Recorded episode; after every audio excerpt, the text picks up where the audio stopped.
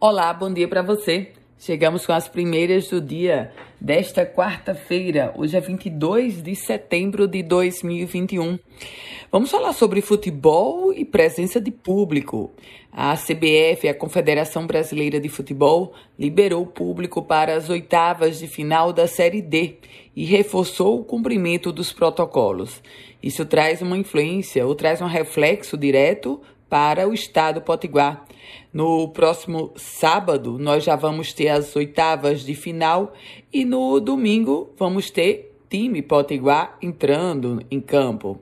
O ABC enfrenta o 4 de julho no domingo às 3 horas da tarde e o América vai enfrentar às 4 horas da tarde no Arena das Dunas o Motoclube. Portanto, esse jogo do América aqui em Natal já poderá ter, já poderá não, já vai ter a presença de público.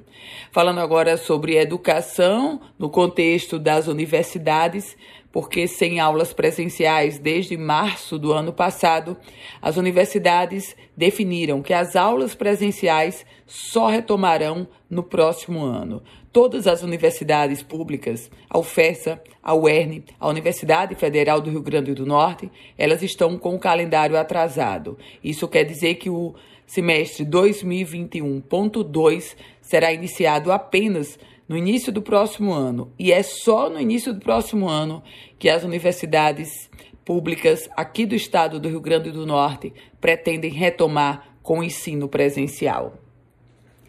Secretaria de Habitação e Assistência Social da capital Potiguar anuncia que vai fazer o primeiro censo da população em situação de rua. Aliás, Secretaria Estadual de Habitação. Essa pesquisa será iniciada em outubro e o resultado deverá ser divulgado em março do próximo ano. O trabalho vai contar com seis pesquisadores das áreas de serviço social, direito e políticas públicas. Vamos falar sobre vacinação?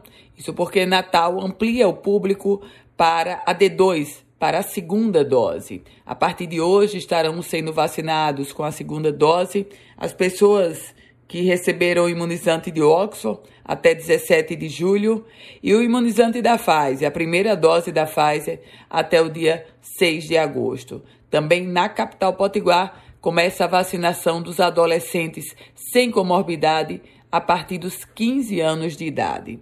E se o assunto é vacina, na cidade de Parnamirim, terceiro maior colégio eleitoral do Rio Grande do Norte, começa hoje a vacinação dos adolescentes 12 anos mais sem comorbidade.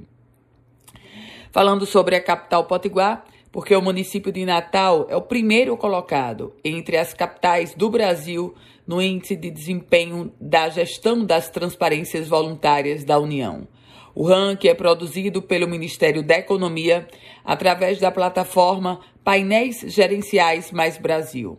Na prática, minha gente, isso significa que a cidade de Natal é referência em todo o país no desempenho quanto à qualidade das suas propostas e no processo de gestão dos instrumentos firmados com a União.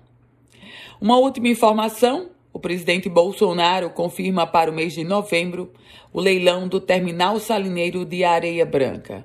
Junto com o terminal salineiro de Areia Branca, serão leiloados ainda alguns outros portos, como de Fortaleza e de Maceió, além do Porto de Santos, que está dividido em duas partes nesse processo de privatização.